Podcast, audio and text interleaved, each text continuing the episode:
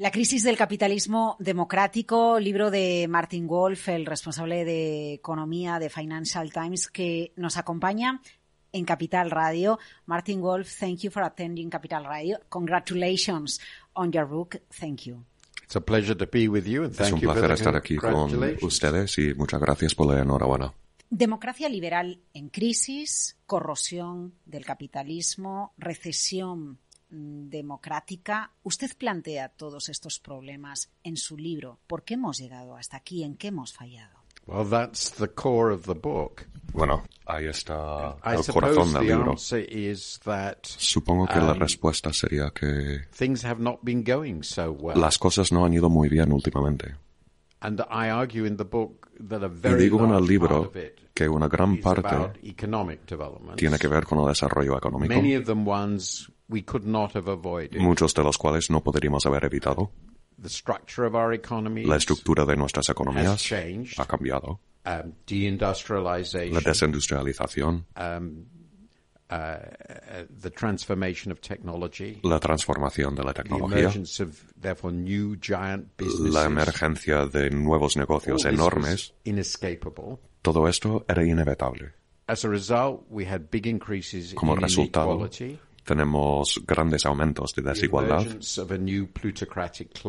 la emergencia de una nueva clase um, y profundos cambios en el mercado laboral, Con la emergencia de una nueva clase media muy educada, the downward mobility of our working class la movilidad hacia abajo de nuestra clase obrera, as deindustrialization occurred. mientras ocurría la desindustrialización. Y luego tenemos una gran crisis financiera, lo cual ocurrió desde luego aquí en España también. Y todas estas cosas juntas, de formas distintas en distintos países, socavan la confianza de la gente que el capitalismo funcionase de forma exitosa para ellos y para sus familias.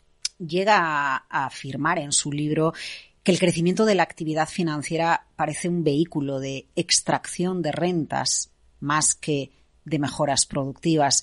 La desigualdad liga con ese sector financiero porque se plantea la necesidad de que las entidades financieras paguen más impuestos. Ahora el debate en España es que después de los grandes beneficios de la banca, paguen, sigan pagando más impuestos, se hagan permanentes los impuestos extraordinarios de, de la banca. ¿Ese es el camino adecuado para corregir los problemas que tiene ahora el capitalismo? ¿Los bancos, los que más ganan, tienen que pagar más? There are two questions in a way Bueno, existen dos aspectos, dos preguntas. What we know Lo que sabemos is es que expansion hemos tenido una gran expansión in the world en el mundo and in the Western countries y en los países occidentales of financial activity de actividad financiera and financial balance sheets, y de balances financieros, which are credit and debt. que es el crédito y la deuda. And yet, we have not experienced Y sin embargo, no hemos a big experimentado un gran auge del crecimiento de la productividad. We have instead experienced quite a large increase En su lugar, hemos experimentado un gran auge eh, a nivel de desigualdad. And the empirical evidence suggests Y las pruebas empíricas sugieren that rising financialization, as it's called, que el aumento de la financiarización, como se llama, which is a rather horrible word, que es una palabra bastante has horrible, not apparently, beyond a certain point, por lo visto, hasta cierto punto, raised o más allá de un the cierto punto, general level of wealth in society. no ha aumentado el, ni- el nivel general de riqueza en la sociedad. But the banking sector in the whole, the Pero el financial sector sector, banquero, el sector financiero, has done very well a ellos les ha ido muy bien and generated very large incomes. y han generado rentas muy grandes. If it is not generating higher incomes in society, Si no está generando rentas más altas Then- en la sociedad, almost by definition, entonces casi por definición, the incomes it is generating los ingresos que genera are transfers from somewhere else. son transferencias de otro lugar. what we mean by rent extraction. Eso es lo que queremos decir cuando decimos la extracción de rentas. Uh, I think it's just a matter of logic that Creo que es cuestión de lógica que esto es lo que ha ocurrido. Now, Y ahora la mejor forma de enfrentarnos a esto es una pregunta muy interesante. Una alternativa a aumentar los impuestos, a subir los impuestos para los bancos, que desde luego sería una posibilidad, es eliminar las retenciones de los impuestos de los intereses, de desgravar los impuestos, que esto es una subvención fiscal para los gastos, eh, para los préstamos de los bancos. Y si esto lo hacemos, se van a subir los impuestos porque las empresas se autofinanciarían de, uh, menos a través de la deuda, lo cual haría que los mercados de equidad y de deuda uh, serían más grandes y los de deuda más pequeños. Y creo que esto conllevaría una estabilidad financiera. Existen grandes argumentos para cambiar la imposición y existen motivos de mm, preocupación por la extracción de la renta, pero hay que tener cuidado con la forma en la que se hace. Uno de los aspectos más interesantes que, transmite usted en, en, su libro es defender la economía de libre mercado. Usted se define como un liberal pero en el momento en el que planteamos la necesidad de repensar, reformular eh, eh, el capitalismo en España, entiendo que no en el Reino Unido, pero en España enseguida surgen voces de que quien haga un planteamiento de ese tipo es un populista, es una persona de extrema izquierda. ¿Cómo conseguimos repensar la democracia capitalista actual con los fallos detectados y ser aceptados por las voces más críticas, pero que también se definen como liberales. Well, I have um, some sympathy with some bueno, yo tengo uh, algo de empatía con algunos de los objetivos izquierdistas, pero tengo muy claro uh, que la mayoría de lo que sugieren a nivel de política no, no funciona la historia de la economía izquierdista ahora está bastante clara. No es ningún tipo de misterio. Hemos tenido dos formas de um, economía izquierdista, el comunismo con pleno control del Estado sobre la economía y como tal, con control pleno, y esto ha generado una dictadura extrema, así como pobreza extrema. Claramente ha sido un desastre. Tanto es así que el único país que ha tenido un sistema capitalista uh, comunista y que ha prosperado ha sido China. Y lo ha hecho al liberalizar la economía. Um, y de alguna manera la economía china aunque menos hoy, ha sido uh, tan capitalista como te puedes imaginar. No es izquierdista. De Mao Zedong hasta Xi Jinping ha sido un gran cambio. La otra forma de economía izquierdista es lo que yo llamo la economía populista, lo cual ha sido particularmente común uh, en, en Sudamérica. Nacionalista, proteccionista, irresponsable fiscalmente, uh, um, inflacionista. And one really can't describe this as a great success. Y no se puede decir que uh, haya sido un gran éxito. In Venezuela, they've en Venezuela han destrozado la economía por completo, aunque tengan grandes recursos naturales. Argentina ha sido un desastre. Uh, uh, Creo que con Obrador en México uh, es parecido. La economía más exitosa en Sudamérica en los últimos 45 años, 50 años, no hablo de la política, es Chile, que ha sido bastante ortodoxo hasta ahora. Creo que si se quiere tener una sociedad más egalitaria, uh, más segura, y vienes de la izquierda, tienes que decir que la forma más exitosa de sociedad de este tipo es la democracia social, en el norte de Europa, Suecia, la democracia social. Y esta es la síntesis que ha funcionado. Es democrático, es próspero, pero utiliza el mercado y está muy a favor del comercio libre. Siempre ha sido así. Y lo han hecho de forma maravillosa para crear industria internacionalmente competitiva.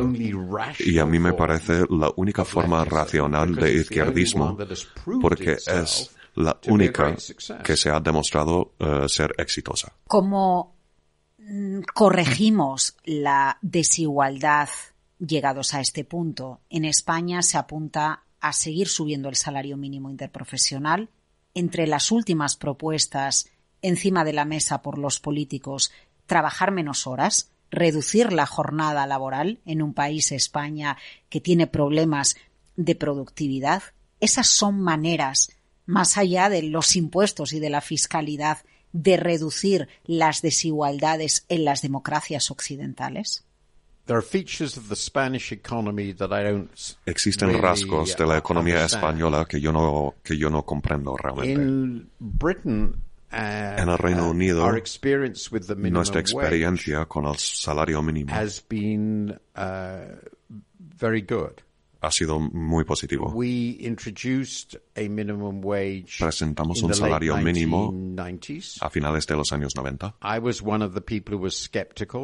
Yo tenía mi escepticismo, pero ha sido extremadamente exitoso. Uh, y los conservadores también lo apoyaban. Y hemos aumentado, subido Um, los ingresos en la parte más baja de forma exitosa sin socavar el empleo. Y eso ha sido muy sorprendente. Um, no obstante, bueno, existen dos peros. El primero es que España, en términos de las cifras, tiene un gran problema de desempleo, que parece ser un problema estructural. Y el mercado uh, laboral, el panorama que presenta España es muy distinto al del Reino Unido y los Estados Unidos. Así que puede que sea más peligroso. Puede que sea, no estoy seguro. Pero lo segundo y lo más importante es que el salario mínimo no es una forma muy eficaz um, de lidiar con la desigualdad en la mayoría de las sociedades.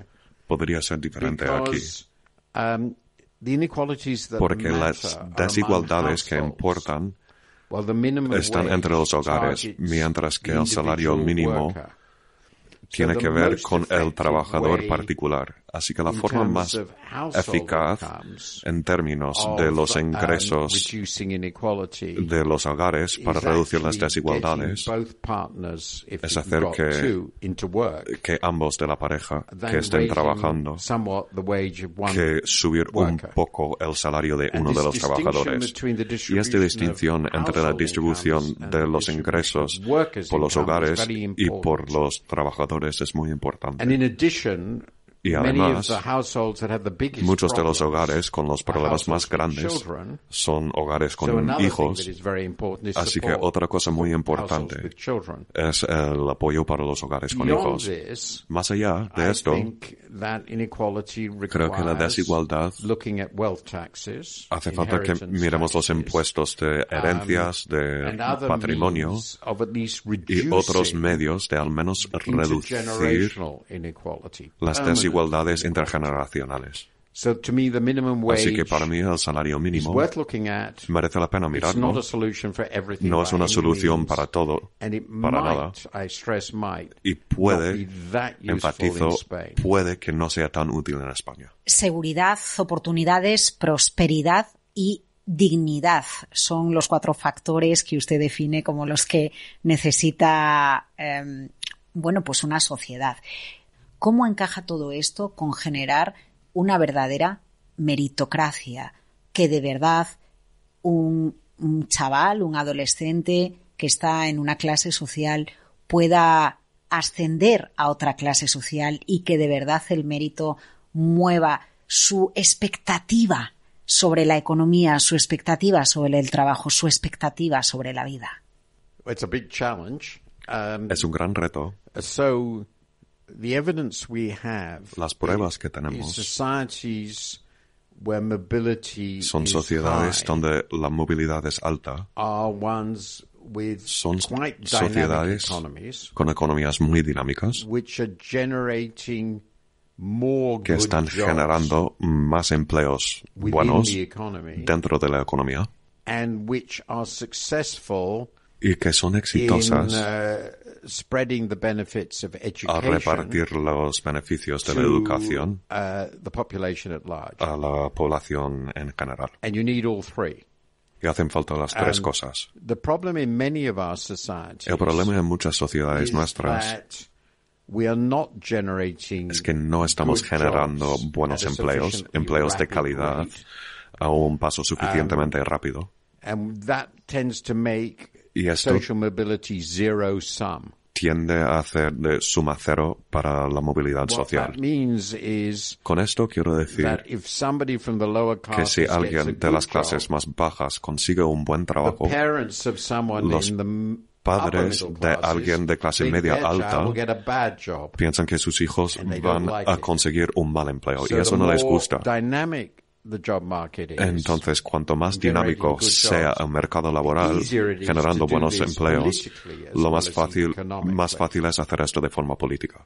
Uh, Por lo tanto, hay que generar una política de dinamismo económico, innovación y educación de alta calidad. Cuando ya tenemos una clase grande y deprimida, la última se vuelve muy difícil porque las familias ya no tienen la capacidad de criar a sus hijos de forma exitosa para apoyar su educación, sus estudios.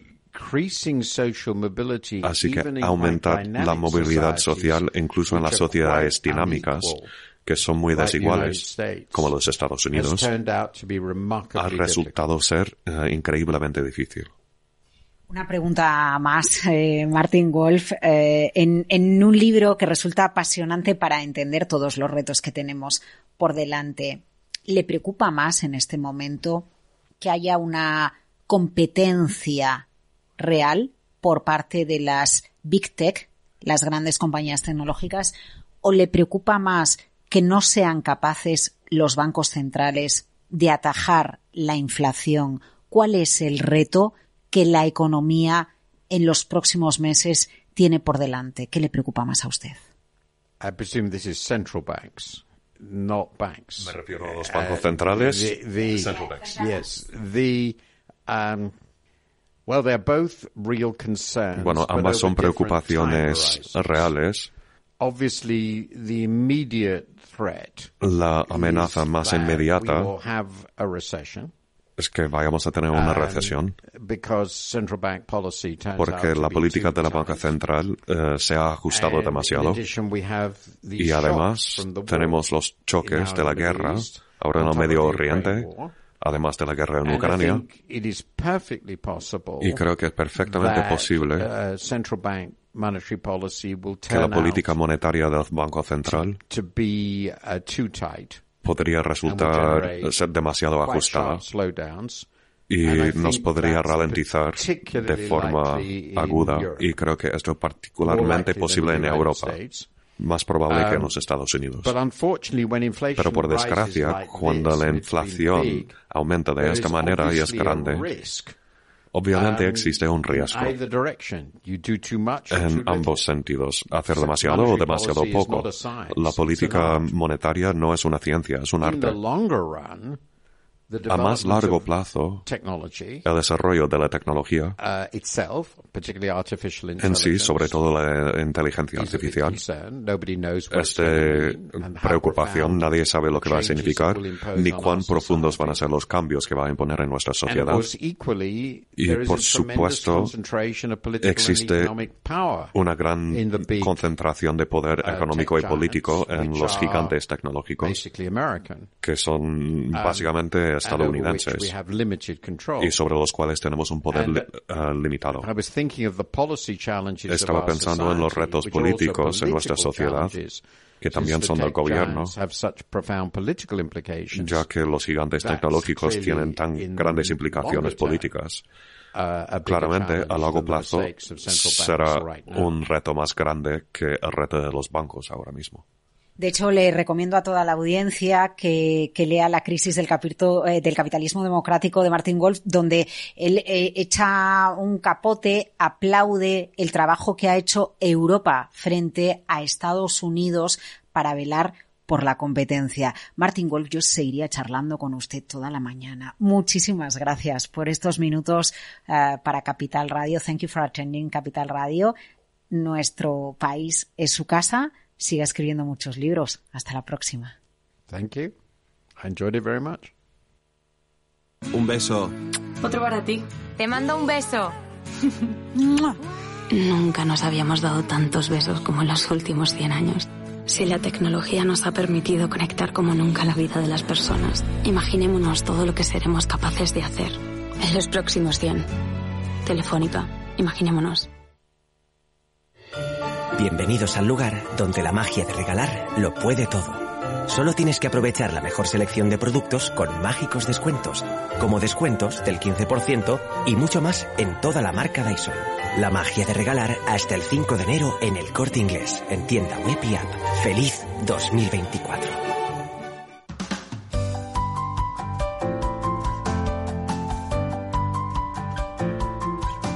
Capital, la Bolsa y la Vida. Luis Vicente Muñoz. Y ahora unos minutos para la inteligencia económica con el sector agroalimentario en nuestro objetivo. Y con el último informe que acaba de concluir, crédito y caución sobre los desafíos que está afrontando este sector clave en la economía del mundo, de España en particular. Pavel Gómez del Castillo, responsable de comunicación de crédito y caución. Hola Pavel, ¿cómo estás? Buenos días, Luis Vicente. ¿Tiene un desafío grande el sector agroalimentario? Bueno, así es. Este, este informe que hemos eh, sacado recientemente mm, forma parte de un grupo de informes en el que lo que queremos eh, es poner un poco las luces largas. ¿no? Em, crédito y caución es bueno, eh, al final midiendo el corto plazo y algo muy concreto, que es el riesgo de crédito entre empresas. Pero también es necesario entender los procesos de transformación que están afrontando los, eh, los sectores y en concreto estos informes lo que intentamos ver es ese nuevo paradigma de la sostenibilidad, cómo va a ir afectando sector a sector. ¿no? Y en este caso queremos ver un poco cómo el agroalimentario se ve afectado ¿no? por este cambio tan trascendente que afecta en el fondo transversal, afecta a todos los sectores. ¿Y en qué está transformándose? ¿Dónde tiene este sector algunos de sus desafíos más importantes? Pues mira, el, agroalimentario afronta un doble desafío eh, que además es muy complicado porque son dos desafíos que tira cada uno para un sitio distinto, ¿no?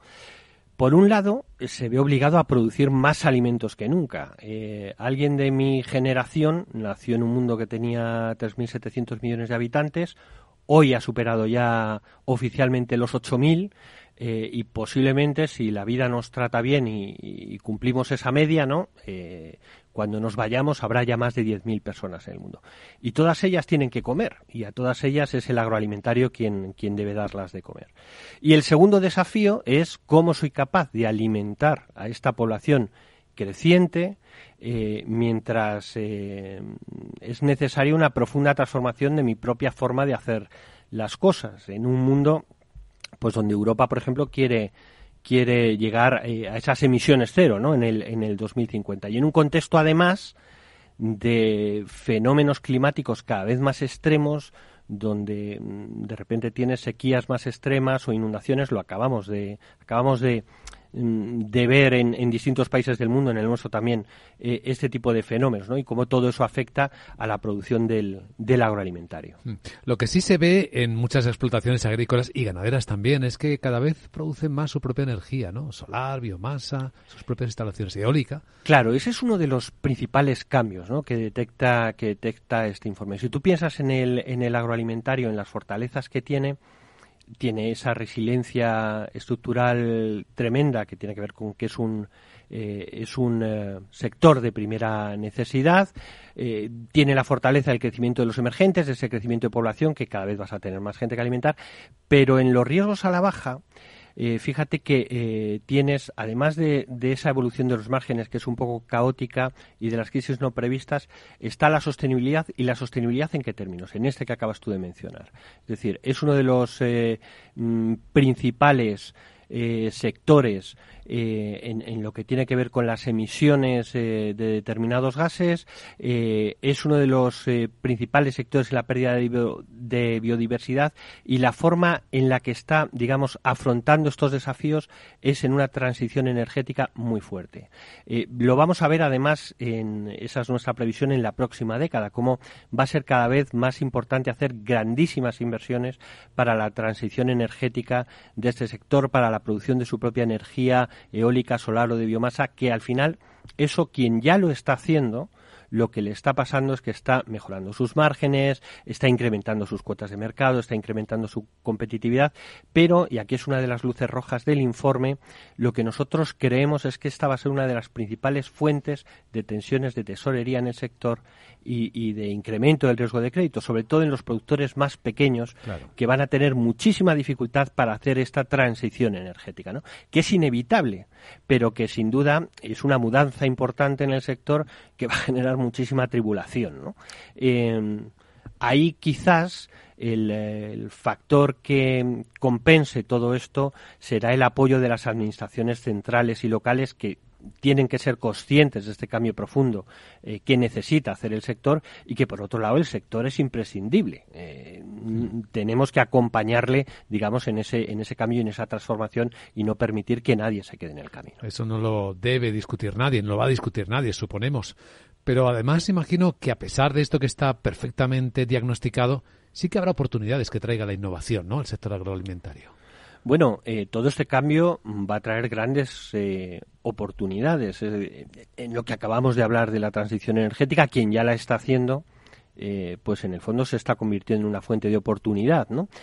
pero además, mm, digamos, vamos a ver mm, cambios en los hábitos de, de consumo. Ahí las empresas que sean capaces, digamos, de flexibilizar sus capacidades para adaptarse a estos cambios, a estos cambios en los hábitos de consumo eh, va a ser mm, esencial, van a ser las que van a tener, digamos, esas eh, oportunidades, que además van a ser cambios no lineales. En Europa, por ejemplo, estamos viendo un incremento del veganismo, mientras en China se está incrementando el consumo de carne. Entonces, el sector tiene que ser capaz de adaptarse con mucha rapidez, digamos, a estos cambios. Y luego otra eh, otra clave ¿no? de los cambios que va a haber y de las oportunidades que va a haber va a tener que ver con la tecnología, con las nuevas tecnologías. Es decir, el Internet de las Cosas o blockchain van a generar cada vez una mayor trazabilidad sobre lo que comemos de la granja a la mesa. Y esta mayor transparencia de la cadena de valor va a ser una fuente de riesgos y una fuente de oportunidades. ¿En qué sentido?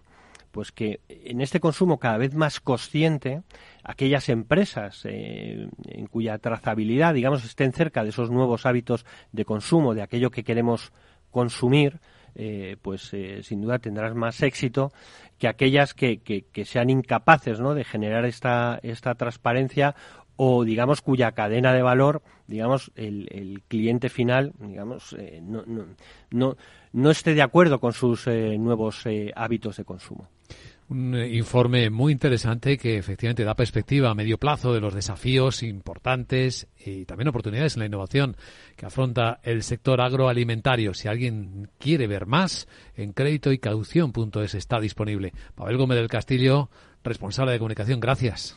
A vosotros y salud para todos. Capital Radio 103.2 Aquí, en Capital Radio, está el programa más divertido y de mayor influencia en el mundo del capital humano. Todos los viernes a la una de la tarde, únete a Humanos en la Oficina, presentado y dirigido por el speaker internacional Miguel Ángel Pérez Laguna. Un programa donde el talento es protagonista en un formato innovador e irresistible que ya se escucha en 13 países. No te lo pierdas.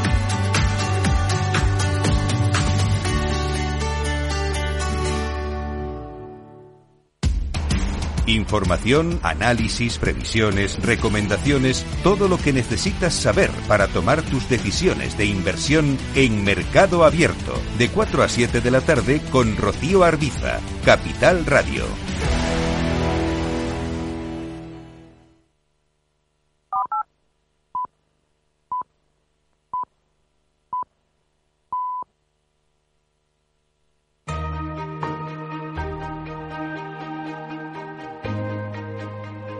La entrevista capital.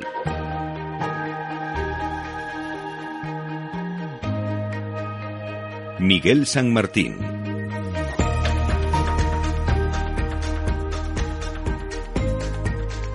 Todavía se está negociando en el seno del gobierno de coalición y con algunos de los eh, socios preferentes eh, qué va a pasar con esas medidas que caducan el 31 de este mes de diciembre. Desde algunas instancias, eh, la Comisión Europea, el Banco Central Europeo, se pide su retirada y es que tenemos por delante que cumplir una serie de reglas eh, fiscales. Parece que va a seguir con algunos matices la gratuidad del transporte público, será para jóvenes y desempleados. Parece que el IVA de la electricidad que está al 5%, puede subir al 10%, mm, poco menos de la mitad del 21 que estaba antes eh, de que se tomaran estas medidas o la rebaja para del IVA también para algunos alimentos de primera necesidad con la duda improbable de que eh, se vaya a ampliar a carnes o pescado. También eh, se pactaba con eh, Bildu evitar el desahucio de personas vulnerables y también que se corten esos suministros básicos. De todo ello vamos a hablar con José Carlos Díez, profesor de la Universidad de Alcalá. José Carlos, ¿qué tal? Muy buenos días. Buenos días, Miguel. son unas medidas que parece va a tomar el gobierno, además del impuesto a las energéticas a la banca, que también eh, ahora comentamos. Mm, ¿Qué impresión eh, tiene de que pueda de que pueda hacer?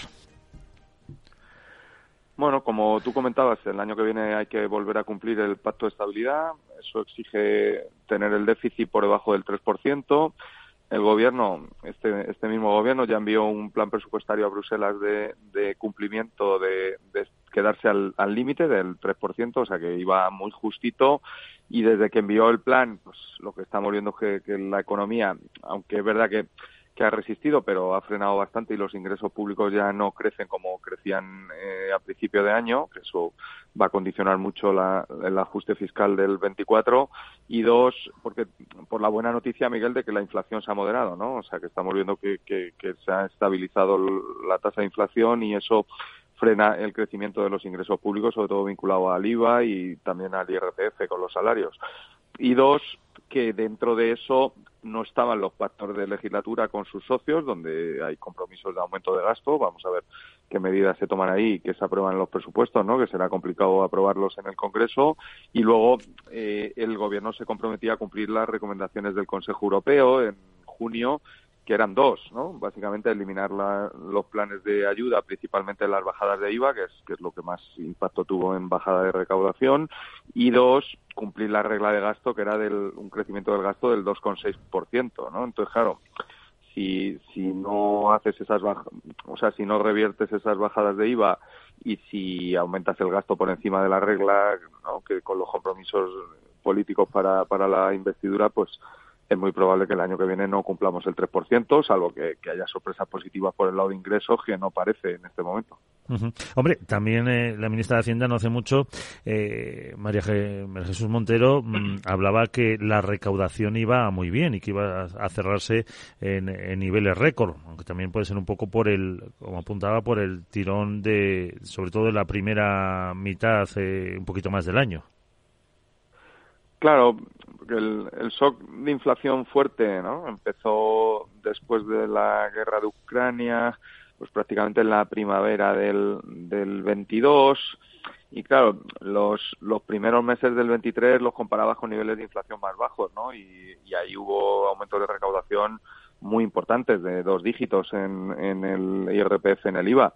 Pero lo que hemos ido viendo, tanto en los datos de afiliación como en los datos de la Agencia Tributaria de, declaraciones de IVA que se hacen públicos, es que la actividad económica después del mes de junio se ha frenado bastante, ¿no? No, o sea, seguimos creando empleo y el PIB crece, pero crece con muy poco, muy poca intensidad. Entonces, claro, eso afecta a la recaudación. Si encima se estabilizan los precios, lo cual es una excelente noticia pues para los consumidores y para los salarios, ¿no? La capacidad adquisitiva de los salarios, pues es buena noticia que la inflación baje para los salarios, pero para la recaudación pública pues se frena también la actividad, ¿no? Pero bueno, si la ministra está contenta, pues pues todos contentos que vamos a hacer.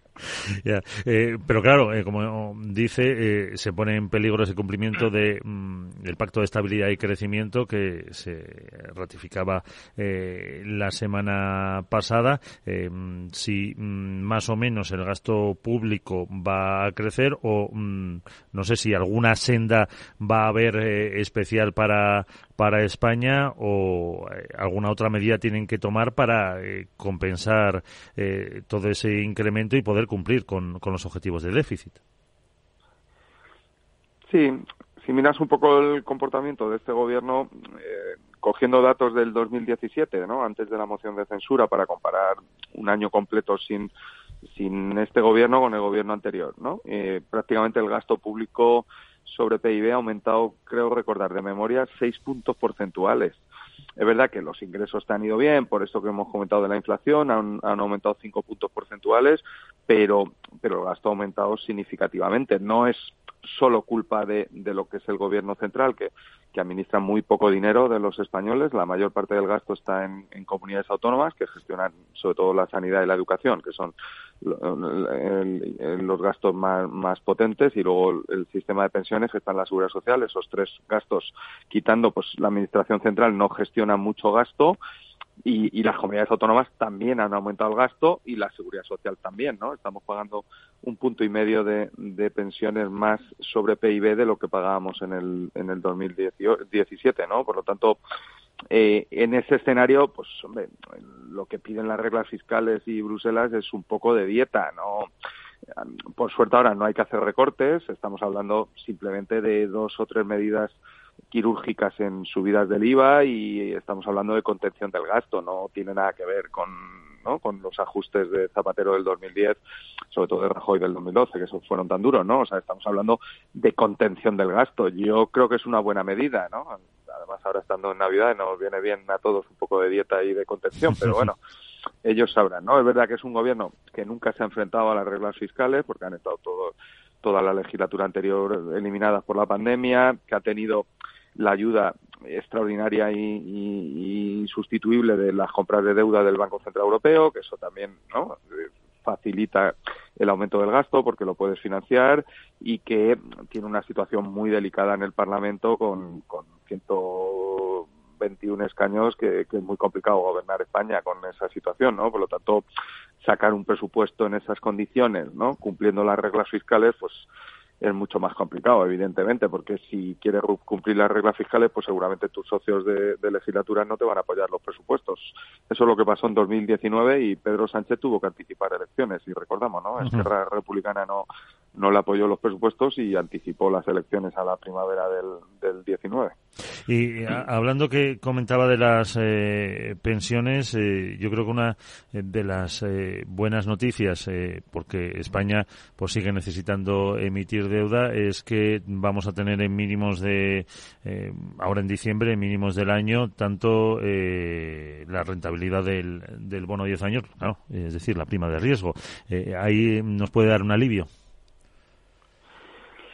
Sí, yo creo más que el alivio, que, que también, ¿no? Que bajen los tipos de interés no es tan significativo. Lo, el alivio, Miguel, es la señal que emite, ¿no? En este momento la, la economía española vive a crédito, bueno, vivimos a crédito desde hace muchos años, pero hasta el 2007 era crédito privado, era ¿no? toda la financiación de, del boom inmobiliario, las emisiones bancarias, las hipotecas, los préstamos a los promotores, os acordáis, ¿no? De aquella crisis fue privada y la deuda pública en el 2007 estaba bajísima, yo creo que estaba cerca del 35% del PIB, ¿no? Eh, en este momento la deuda pública, la deuda privada se ha, bajado estrepitosamente y, más que ha bajado ahora con la subida de tipos.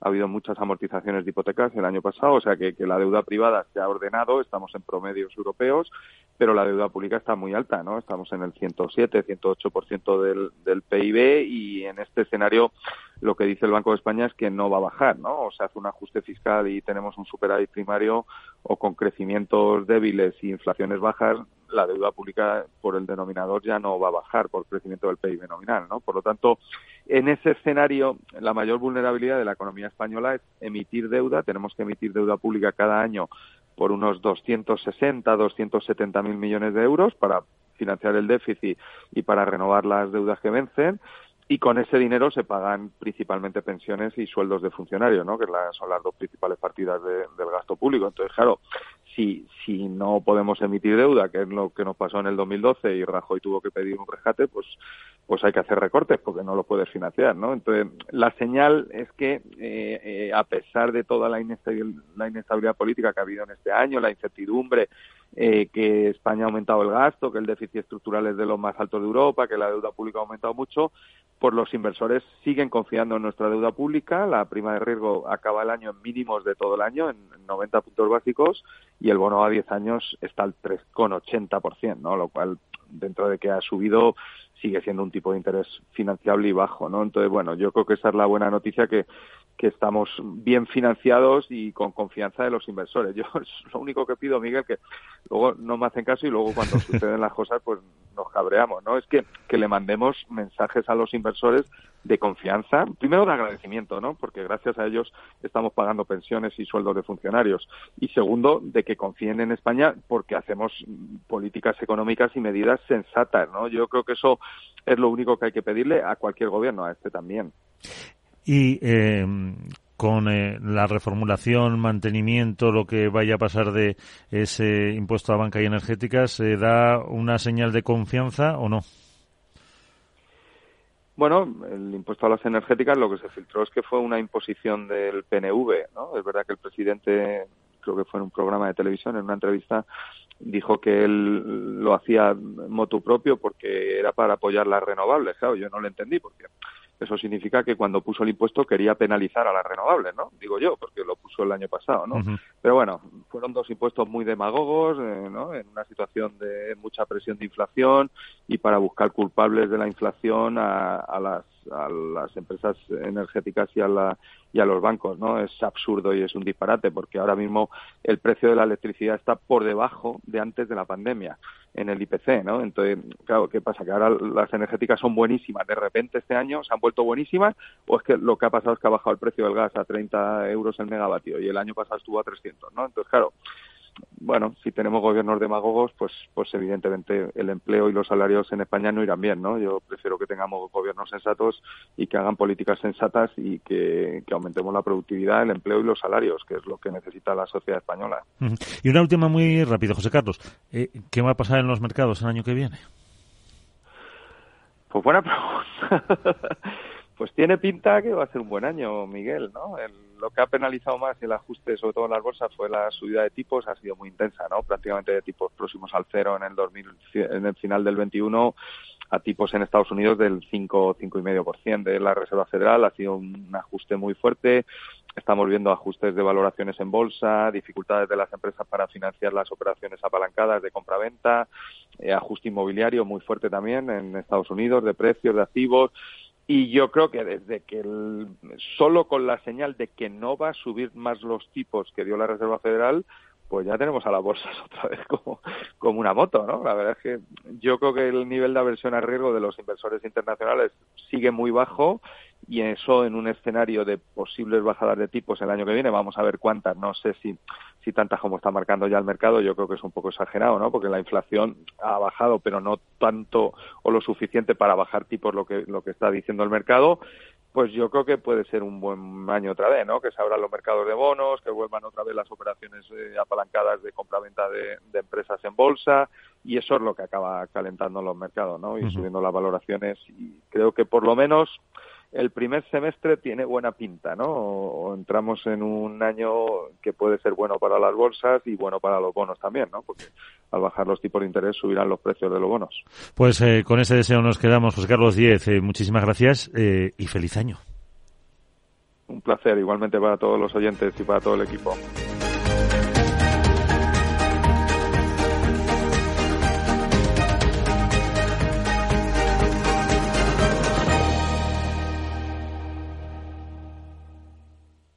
¿Quieres cobrar por operar con tu dinero? Con DarwinX es posible y funciona así. Operas un universo de más de 1.500 instrumentos financieros en condiciones competitivas, con nuestro broker o a través de Interactive Brokers. Y aquí viene lo bueno. Mientras operas, construyes tu track record para nuestra gestora que te paga por tu éxito. Llevamos más de 10 años impulsando el talento. Hemos atraído más de 95 millones de dólares de capital inversor y pagamos a nuestros mejores traders cientos de miles de euros al año en comisiones de éxito. Darwinex, donde no pagas de más y cuanto mejor operas, más cobras. ¿A qué esperas? Tu capital está en riesgo. El rendimiento pasado no es una indicación de resultados futuros. Datos actualizados en agosto de 2023 si conectas. El postre de la abuela. Con tu tío tocando villancicos con la botella de anís. Con la ilusión de los sobrinos abriendo los regalos. Tu Navidad se vuelve mucho mejor. Conectar energías con los tuyos mejora tu Navidad.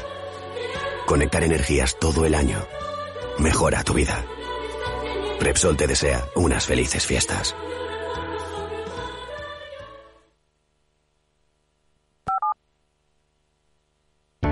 Para personas inquietas, Capital Radio.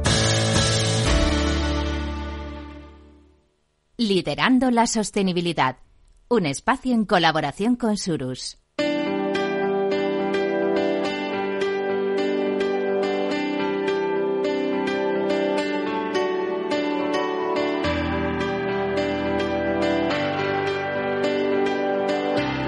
Capital, la Bolsa y la Vida.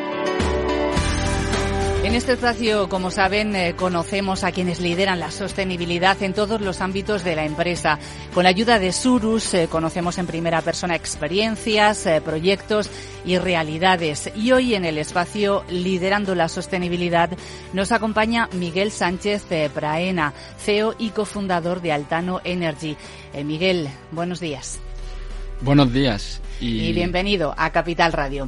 Y saludamos también a Beatriz Alonso, directora de sostenibilidad de Surus, pero que hoy la vamos a escuchar poquito, Beatriz, porque estás completamente afónica, pero bueno, por lo menos saluda a los oyentes. Buenos días, ¿qué tal? Bueno, nos das apoyo moral al estar aquí con nosotros. Bueno, Miguel, tienes una experiencia de más de 20 años en sectores de infraestructuras y de energía, pero hoy queremos conocer cómo entendéis la sostenibilidad, la transición energética, lucha contra el cambio climático en Altano Energy. Pero antes, eh, para contextualizar, me gustaría conocer mejor la empresa. Cuéntanos a qué os dedicáis en Altano. Sí. En primer lugar, agradeceros la invitación. Es un placer estar aquí eh, con vosotros en Capital Radio. Y, por supuesto, Altano Energy es una plataforma de energías renovables que tiene cerca de tres años de, experiencia, eh, con una diferencia eh, estratégica respecto al, mercado.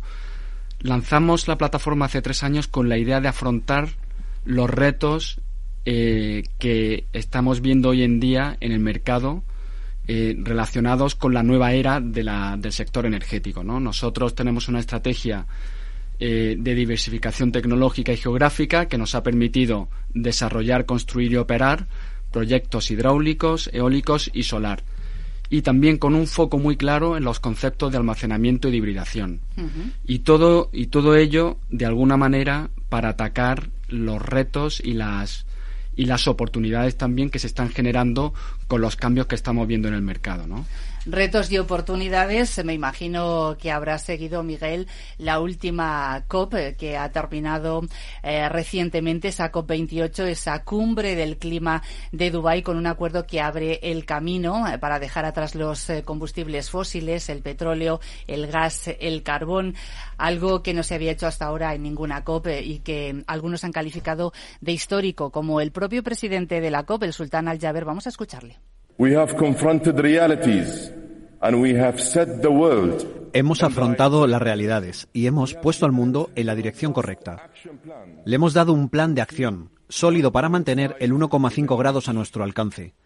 Es un plan dirigido por la ciencia. Es un plan equilibrado que aborda las emisiones, salva la brecha en la adaptación, reimagina la financiación mundial y cumple con las pérdidas y daños.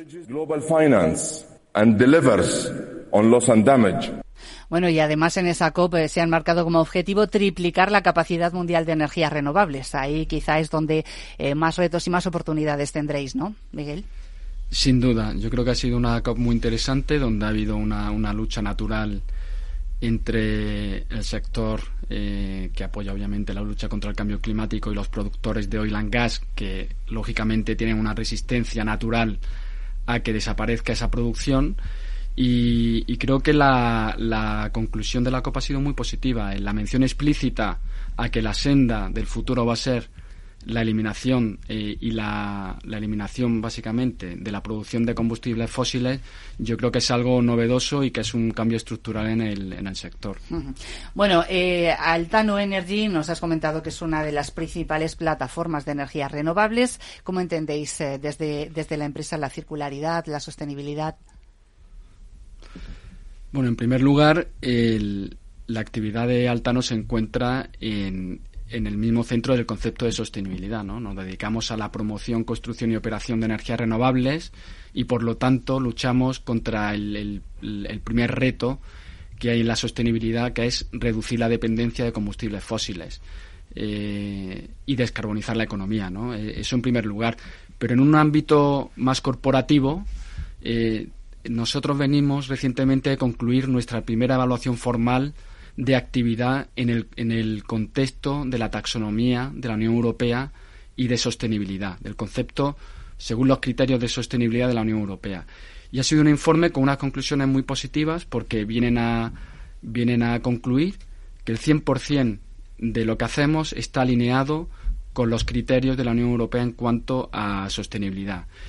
Y eso no viene más que a reflejar que en todas nuestras políticas de ESG, eh, tanto las políticas de gobierno, medioambientales, seguridad de salud, eh, derechos humanos, eh, políticas de códigos y conductas, en todas, todas están absolutamente vinculadas y centradas en el concepto de sostenibilidad. Bueno, Altano Energía es una pionera en esta materia de transición energética, de descarbonización, sostenibilidad. Nos has mencionado algunos de los retos eh, que tenéis por delante, pero me gustaría que nos detallases un poquito más. Sí, desde Altano nos enfrentamos a los retos a los que se enfrenta el sector. ¿no? Eh, creo que, como decía inicialmente, eh, ha evolucionado mucho y las habilidades, capacidades y estrategias que son necesarias a día de hoy son muy distintas a las que eran necesarias hace una serie de años. ¿no? Eh, por un lado, eh, yo creo que sí hay consenso y, es y es algo obvio que las energías limpias son las más económicas y que son las que mayor autonomía aportan en cuanto a menor dependencia del exterior, algo que ha venido, se pone de manifiesto a raíz de la crisis energética con Ucrania y eso es algo muy positivo, pero por otro lado nos encontramos con una serie de eh, riesgos que son nuevos.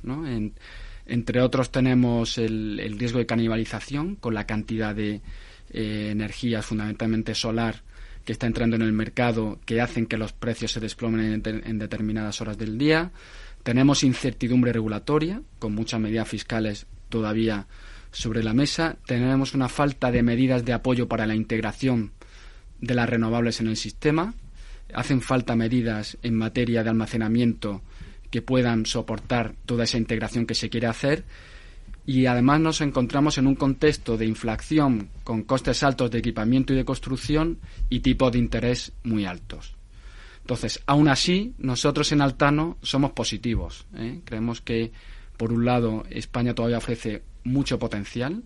El último plan, el PENIEC revisado, eh, apunta a duplicar la capacidad de renovables de aquí a siete años. Eh, y, somos positivos fundamentalmente también porque creemos que estamos con nuestra estrategia muy bien posicionados para atacar estos riesgos y convertirlos en oportunidad, ¿no? Como decía, nuestra diversificación tecnológica nos permite mitigar muchos de estos riesgos.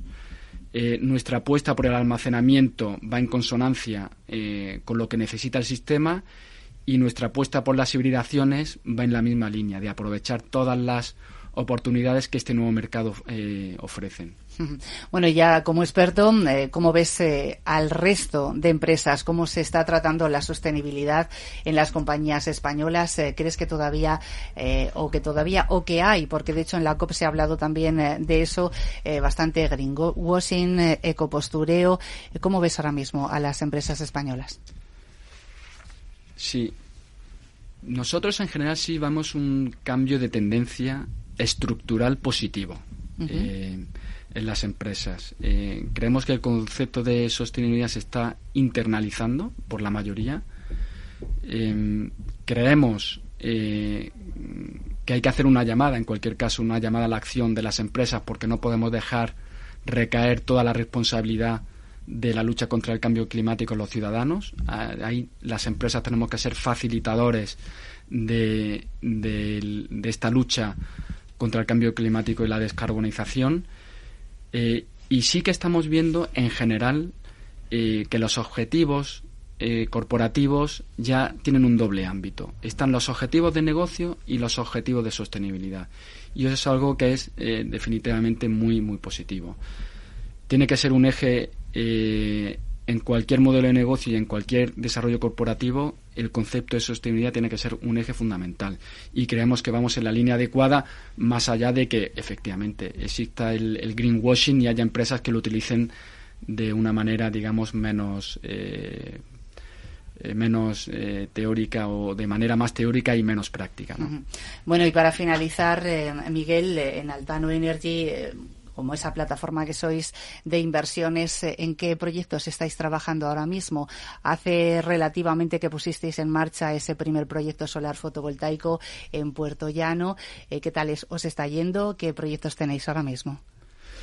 Pues a día de hoy tenemos cerca de 200 megavatios operativos eh, que combinan tecnología mini hidro con almacenamiento y solar y adicionalmente tenemos cerca de 300 megavatios eólicos y solar en construcción en España. Es decir, todo ello suman eh, un conjunto de 500 megavatios eh, operativos construcción. La verdad es que nos va muy bien, eh, operan con muy buena eficiencia. Mm, nuestras centrales hidro están aprovechando toda la volatilidad que existe a día de hoy en el precio y adicionalmente tenemos cerca de 1,5 gigas en desarrollo en España y en Italia, ¿eh? muy enfocados a hibridaciones eh, y muy enfocados al concepto de almacenamiento. Eh, en España queremos consolidar cerca de 1,5 gigas de aquí a tres años y en Italia, que es un mercado que vemos con muchas similitudes con el español, que viene quizás con un, con un poco de retraso, creemos que muchas de las lecciones y habilidades y,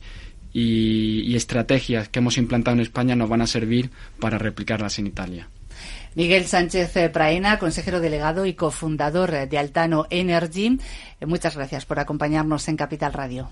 Ha sido un placer. Y Beatriz Alonso ahí calladita durante toda la entrevista, pero escuchando atentamente, directora de sostenibilidad de Surus. Como siempre, muchísimas gracias y hasta la próxima. Gracias.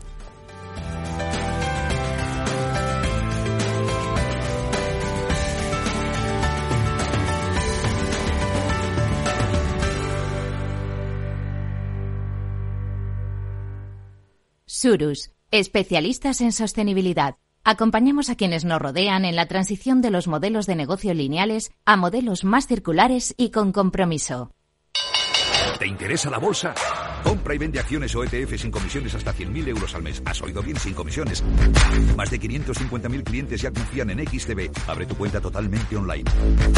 Un broker, muchas posibilidades. xtb.com.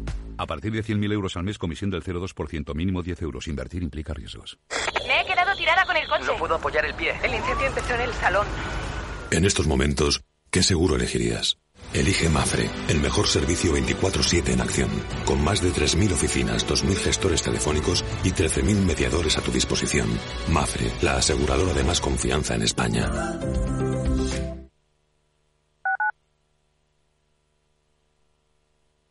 Madrid, 103.2 FM, Capital Radio. Valor Salud, tiempo de salud su actualidad, sus personas, sus empresas. Todos los viernes a las 10 de la mañana en Capital Radio, con Francisco García Cabello.